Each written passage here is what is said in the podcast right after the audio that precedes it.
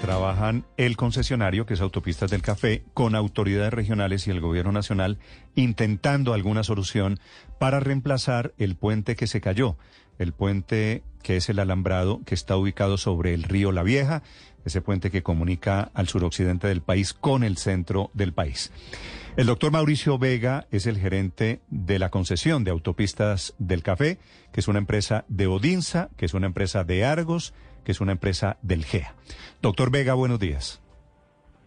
Muy buenos días, Néstor. Un saludo muy especial para usted, para sus compañeros en la mesa de trabajo y para toda la audiencia. Doctor Vega, le, agradezco que acepten desde el concesionario esta entrevista. ¿Ustedes ya tienen alguna, primero es la pregunta natural, alguna idea, alguna hipótesis de por qué se cayó el puente? En este momento estamos eh, considerando todas las hipótesis, eh, Néstor. Eh, solamente ayer en la tarde, después de que las autoridades judiciales nos lo permitieron, logramos eh, que el equipo de expertos, varios de, las más reconocidas firmas de ingeniería del país que convocamos a, a la región el día de ayer, lograron entrar al sitio eh, inspeccionar, hacer una primera inspección visual de lo de, la estructura y de lo que ocurrió allí. Entonces eh, estamos en las en las primeras de cambio.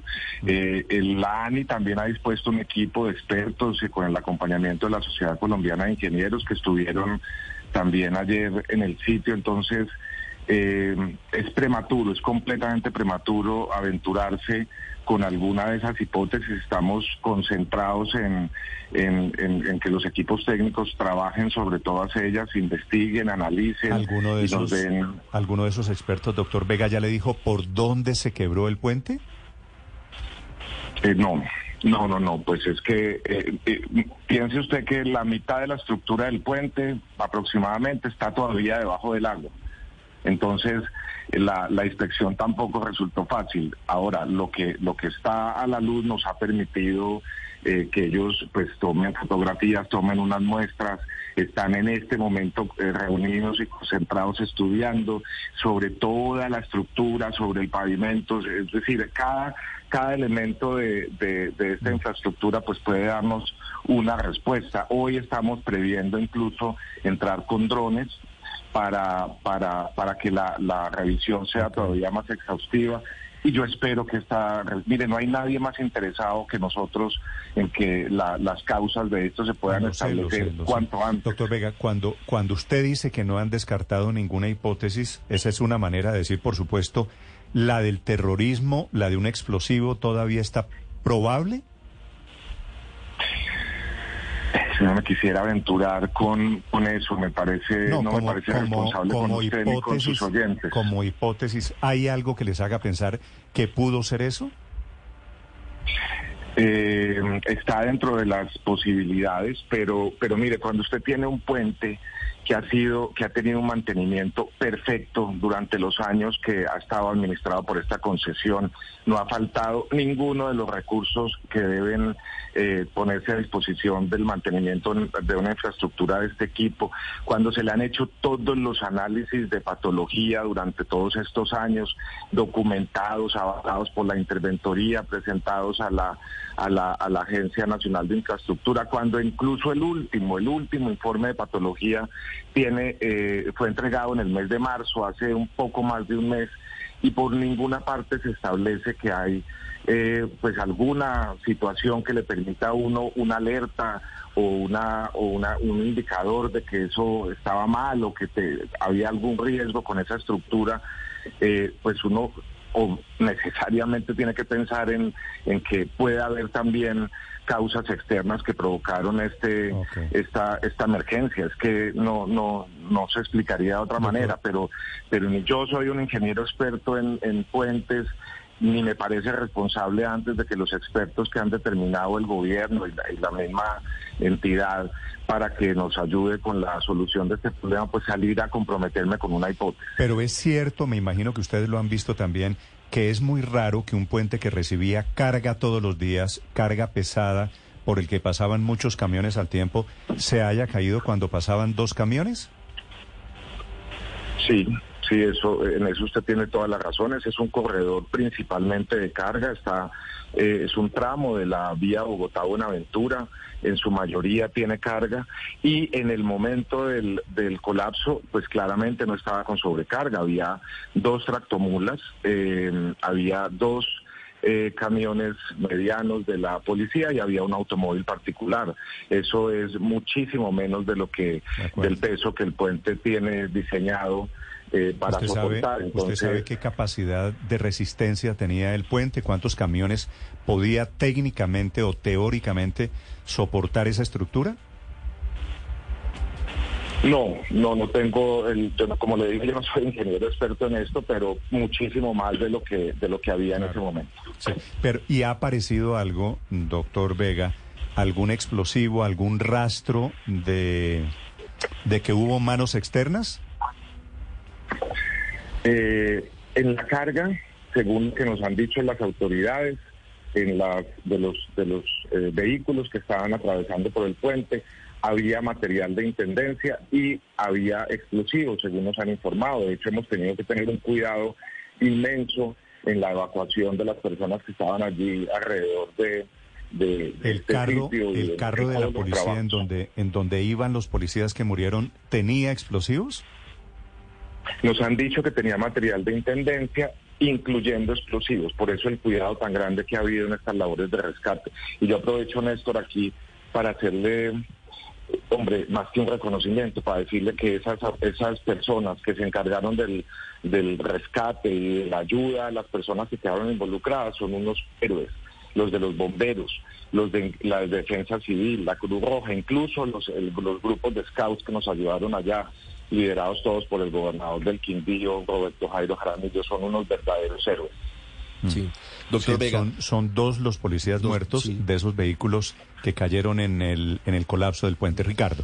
doctor Vega, sobre lo que había la carga en esos, en esos camiones de la policía, ¿ya se sacó todo lo que había allí? ¿Ya, ya se retiraron los chalecos antibalas y, y el material explosivo del que usted nos habla? Entiendo que el material explosivo fue desactivado, entiendo que fue lo primero que hicieron eh, las autoridades de policía y militares para, para proteger la, po- la población. Han, han estado retirando algunos de esos materiales, no sé si lo han retirado todo, eso, eso pues no está bajo, bajo el control nuestro. Claro. Y entiendo que uno de los camiones, nos informaron ayer, uno de las tractomulas que, que, quedó- que, que estaba pues en, en el puente, eh, la carga que tenía era plomo. Eh, nos han dicho que lingotes de plomo. lingotes de plomo. En el caso de, de los carros de la policía, doctor Vega, eh, ¿a qué se refiere cuando, cuando nos dice usted que llevaba material explosivo? ¿Al final explotó o no explotó? ¿O, o- o hay alguna prueba de que, de que hubo alguna detonación? No, hasta el momento no tenemos ninguna evidencia de que haya habido alguna detonación. Me estoy refiriendo solamente A la al, carga. al material que transportaban y que, y que nos han dicho ellos, porque no, no hemos visto los manifiestos de carga ni nada. Eh, no, no, digamos, yo no le puedo decir con certeza qué es lo que había ahí. Le estoy contando lo que las autoridades nos han dicho hasta ahora. Vale, ok. Eh, chuleado ese tema de que todavía están en etapa de investigación, doctor Vega, ¿qué va a hacer el concesionario para reponer el puente? Que es la más importante de las inquietudes de la gente que tiene que ver con el puente, con el tránsito allí, de los transportadores de carga. La posibilidad que están trabajando esta mañana, ¿cuál es, doctor Vega? Yo coincido con usted que esto, después de la solidaridad inmensa con las personas que resultaron afectadas, especialmente con las familias de los eh, policías que perdieron la vida en este sitio, eh, pues es eh, habilitar una solución eh, lo más rápido posible. Yo creo que en esto el concesionario, pues ayer, eh, y, y aprovecho para pedirles disculpas por no haber podido atender la llamada que me hicieron, pero estábamos desde la madrugada en el sitio con las autoridades del gobierno nacional a la- al, al mediodía que logramos terminar eso. eh, los llamé, pero pues, por supuesto ya no estaban al aire. Sí, señor. La- estamos concentrados en esa solución. Ayer le ofrecimos al gobierno nacional la posibilidad de, dar una solución definitiva a este inconveniente, no temporal, sino definitiva, gracias a, la, a un puente, a una estructura metálica que conforma un puente con que la concesión coincidencialmente contaba, nuevo, eh, que se puede instalar, empezar a instalar eh, cuanto antes, que tiene 100 metros de largo, que es precisamente lo que el espacio que está allí para atravesar el río La Vieja requiere y que puede ser empezado a instalar en el menor tiempo posible. La, tanto el ministro de Transporte como el presidente de la ANI, el equipo de la ANI, pues eh, recibieron esta noticia con mucha complacencia. Por supuesto, esto no implica que se puede poner la semana entrante, es, es una es una labor de ingeniería compleja. Además hay unos trámites de permisos, de temas ambientales que tienen que tienen que darse. Y, y, una vez y una vez nosotros logremos evacuar, eh, eh, tuliar, por decir de alguna manera, estos temas, pudiéramos empezar a instalar el puente. Hemos estimado, hemos estimado eh, que en un plazo de cuatro meses, una, que una vez surtidos todos estos trámites, se puedan empezar a, mm, se pueda, se pueda dar en servicio esta nueva infraestructura. ¿Y es por coincidencia que ustedes tienen un, un puente de reserva que cumple con las características, con la longitud para reemplazar este puente?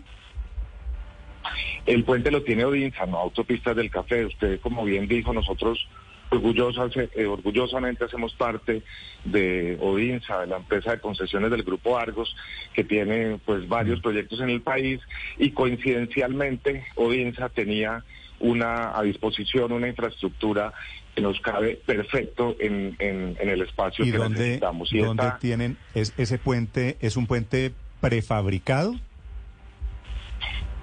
Es un puente prefabricado. Eh, la estructura en su mayoría está en Girardota, en, el departamento de Antioquia, y hay otro pedazo del puente en Bogotá. Transportar eso hasta el eje cafetero, pues es una es una gran odisea, pero pero es posible técnicamente hacerlo. Y ya. Judy was boring. Hello. Then Judy discovered ChumbaCasino.com. It's my little escape. Now Judy's the life of the party. Oh baby, Mama's bringing home the bacon. Whoa, take it easy, Judy. The Chumba life is for everybody. So go to ChumbaCasino.com and play over 100 casino style games. Join today and play for free for your chance to redeem some serious prizes. Chumba. ChumbaCasino.com.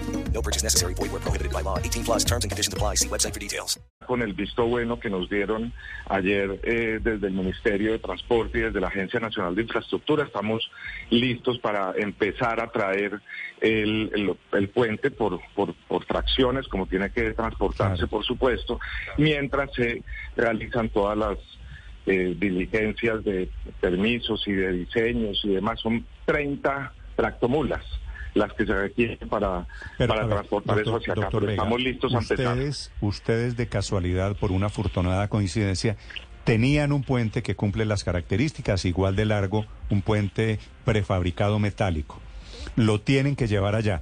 ¿El gobierno ya les dijo, aceptamos esa solución?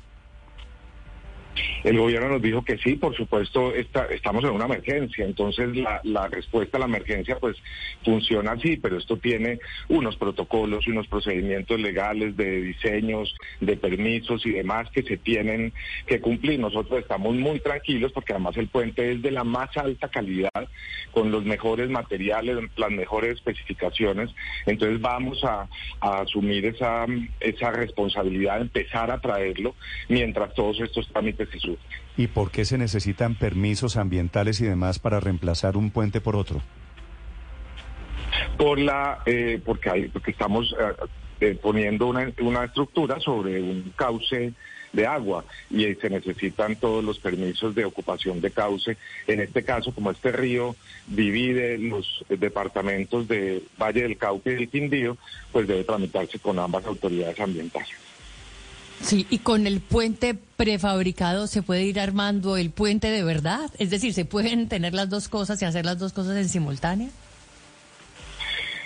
Eh, el, puente del que le estamos hablando, pues digamos prefabricado, significa que, ya estaba hecho. Eh, pero, pero este puente es una solución definitiva, es decir, esto no se va a cambiar en seis meses o en un año, no, es un puente que va a durar 100 o más, o más años, tenemos que hacer una, una, una nueva eh, pues, eh, construcción allí, eh, ponerle la, la, carpeta, por supuesto, y todo lo demás, las, las, el, el, apoyo de las, de las estructuras, pero yo lo que les puedo decir es una feliz coincidencia que Alianza hubiera tenido eso y que hubiera tenido la disposición sí, no. de, de, de, ponerlo a, a en, en, nuestras manos en este momento crítico. Entonces, entonces, si le entiendo bien este, esta feliz coincidencia y este puente prefabricado, por decirlo así, va a durar 100 años más. Es, la, la, idea es que se sí, quede y permanezca ahí. Es un puente definitivo. Sí. Definitivo. Es un puente definitivo. Sí. Doctor Vega. Y eso fue lo que más le gustó al gobierno en las claro, reuniones claro. de ayer. Y es un Porque, puente claro, sólido. Estaban No es, los ingenieros. no, es- no es un puente, no es un puente mientras se hace otro puente. No, no, no, para nada, para nada. Sí. Es un nuevo puente. Vamos a reemplazar un puente que tenía más de 50 años, que había sido repotenciado en el 2006, pero que tenía más de 50 años, por un puente completamente nuevo, con las mejores especificaciones, que va a durar, pues, otra vez un periodo de tiempo muy largo. Doctor, doctor Vega, del tema de peajes, pues como usted lo sabe mejor que yo, hay mucha gente quejándose porque la vuelta que tienen que dar, la gasolina que tienen que gastar, los fletes que se aumentan. ¿Qué han pensado en esa concesión de ustedes en Autopista del Café? Creo que tienen 250 y tantos kilómetros. ¿Qué han pensado con el tema de peajes dada esta emergencia? Eh, mire, ayer hablamos con el ministro, una de las pri- principales preocupaciones del ministro ha sido esa. Eh, lo primero que se hizo cuando ocurrió la emergencia fue definir unas rutas alternas, eh, junto con las autoridades. Eh, esas rutas alternas implican que para los vehículos de carga que se transportan desde el valle hasta el centro del país, pues eh, en vez de un peaje que tenían que pagar antes, tienen que pagar dos. Y los vehículos livianos, en cambio, no tienen que pagar ningún peaje con la vía alterna. Pues tenían que pagar uno, con la vía alterna no tienen que pagar ninguno. Nos preocupa eh, lo que ocurre con los vehículos de carga pesada, igual que lo le, ha parecido al ministro. Y lo primero que le dijimos fue nuestra total disposición a encontrar una fórmula que nos permita pues tener un trato eh, más justo con estas personas que no tienen por qué soportar la carga de, de, de- algo que, pues, que no, en lo que no tienen ninguna responsabilidad. Esto es una emergencia que porque no tienen por qué terminar pagando, por supuesto, los transportadores. Pero, pero doctor Eh, Vega, la ¿qué, qué, qué es total Sí. disposición? ¿A qué se refiere usted cuando le dice al gobierno tenemos total disposición? Mira, las tarifas de los peajes están establecidas contractualmente y contractualmente se dice que la única, digamos, el único autorizado legalmente para modificar una tarifa, para subir, bajar, establecer una tarifa diferencial es la entidad concedente, en este caso la ANI o el gobierno nacional. Nosotros como particulares no podemos salir mañana a decir eh, voy a cobrar más peaje o menos peaje o una tarifa diferente porque es que es- estamos hablando de recursos públicos. Entonces le dijimos al gobierno que teníamos toda la disposición de encontrar soluciones para que, para que esto pasara. ¿Cuál solución? Le doy una, por ejemplo. Eh, si los vehículos que vienen del valle tienen que pagar, antes pagan el peaje de Corozal, eh, que, ya, ya no por, por la, afectación que tiene este tramo, tienen que entrar a Pereira, pagar el peaje de Cerritos 2, después eh, coger la vía desde Pereira hasta Armenia, que es de autopistas del café, y tendría que pagar un segundo peaje en Circasi. Hemos pensado que esas personas con el recibo del peaje de Cerritos lleguen a Circasia y se encuentren con que eh, pueden tener una tarifa diferencial que mitigue en algo el, el impacto de, de- de tener que tomar una ruta Y alterna. que, una, tarifa diferencial. más tiempo. Y una tarifa diferencial Sí. es, es cuánto? No, ojalá le pudiera responder, Néstor, ojalá le pudiera responder. No, lo que, pero como le digo, esa no es una decisión nuestra. Nosotros Pero- no estamos pero una tarifa eh, diferencial- a que el gobierno lo tome. Es Sí. decir, yo entiendo la disposición, pero una tarifa diferencial para pagar un peaje adicional que tiene que pagar a pesar de que él no quiso coger esa carretera.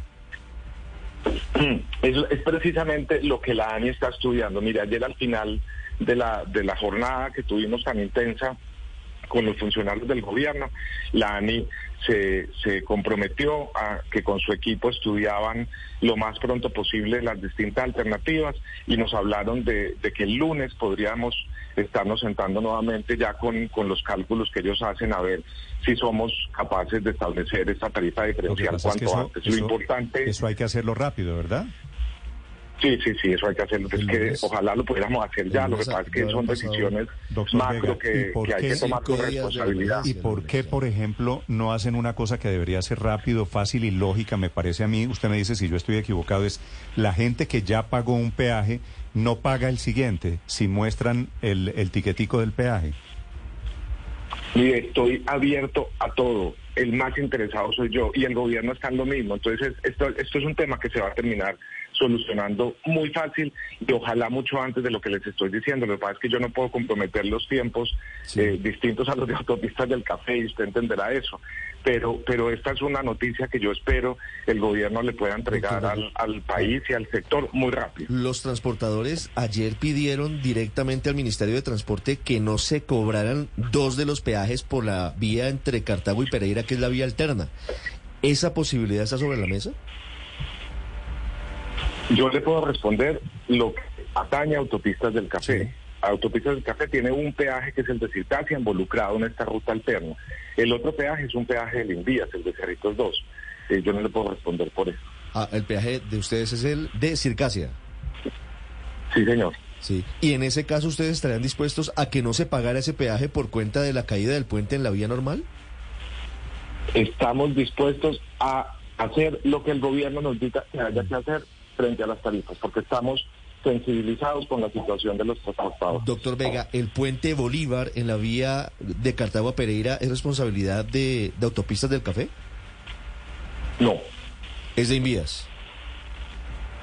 Mm, No sé, no tengo claridad de Pero quién no es sea, de pero ustedes. supongo que es el de No, Invías. no es autopista. No, del no, no, café. para nada. No, mire, la, Es que- la es que concesión está, de autopistas del está, está Café igualmente deteriorado, por eso se lo pregunto, porque los, los transportadores Ah, no. Empezaron a mandar información a Blue diciendo que la vía alterna tiene un gran riesgo en el puente de Bolívar porque, y muestran los videos, está en una situación precaria. Por eso le preguntaba si eso era responsabilidad también de autopistas del café. No, no, señor. La, la concesión va desde Manizales hasta Pereira, a Armenia y de Calarcá a La Paila, que es el tramo que tenemos afectado en este momento. Ok, doctor Vega, una pregunta final. Me preguntan aquí un par de ingenieros si el puente que se cayó, el puente se llama el Alambrado, si tenía sensores que vigilaban su estado.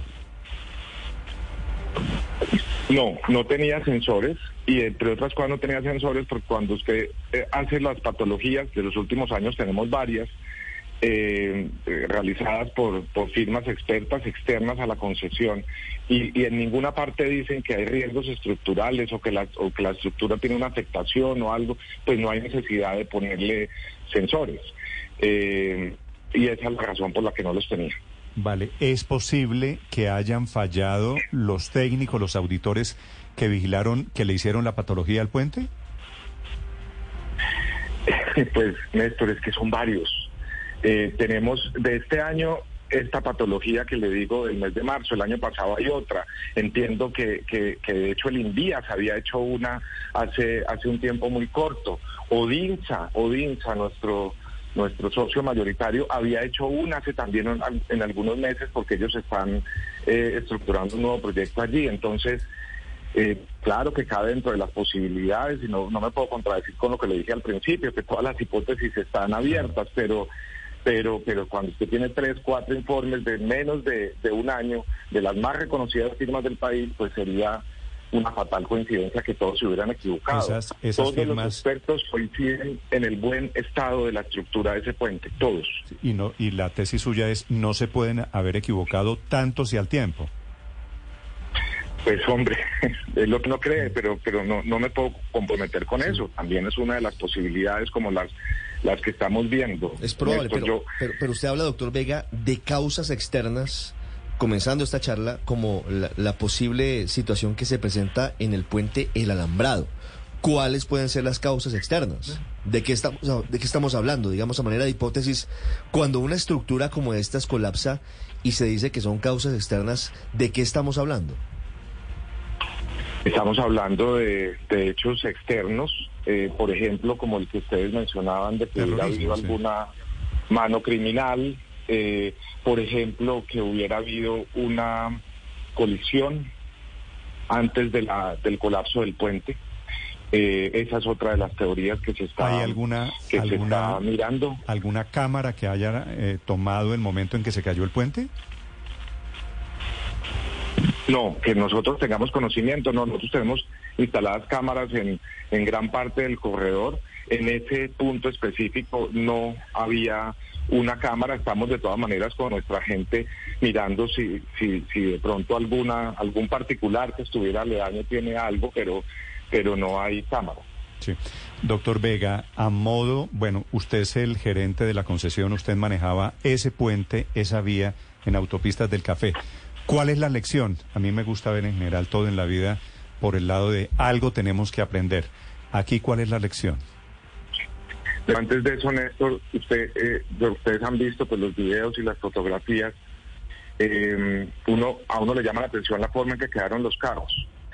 Hay, hay uno de los tractomulas que está sobre el río en este momento, que no ha sido retirada todavía, y está debajo del puente. Debajo del puente. ¿Cómo, cómo, cómo pudo haber dado esa- ese giro? Porque ¿Y eso qué quiere es decir? muy extraño. Por eso. Por eso. eh, eso es raro. Hay otra tractomula que se ve en las fotografías que está eh, casi que vertical sobre el puente y tiene completamente destrozada su trompa eh, de, de la del cabezote. Eh, ¿Cómo se destrozó esa trompa si el puente se cayó? O sea, ¿con- ¿contra La- qué se dio? Si además quedó mirando para arriba. Sí, yo no, yo no había caído en cuenta de eso. Eso es- lo que usted está sugiriendo es que pudo haber un accidente, un estrellón entre el, ellos. El accidente pudo haber causado el, el colapso del puente. Es una de las hipótesis que se está barajando también. que esa, esa tractomula que cayó, que está debajo del puente, que no han podido sacar, ¿qué material tiene? ¿Qué llevaba? Nos- no, no, yo no tengo, pues, digamos, como la certeza. Lo que nos dije, lo que, lo que nos dijeron ayer las autoridades de policía es que una de ellas estaba cargada con lingotes de plomo. No sé si sea esa la otra, Ya.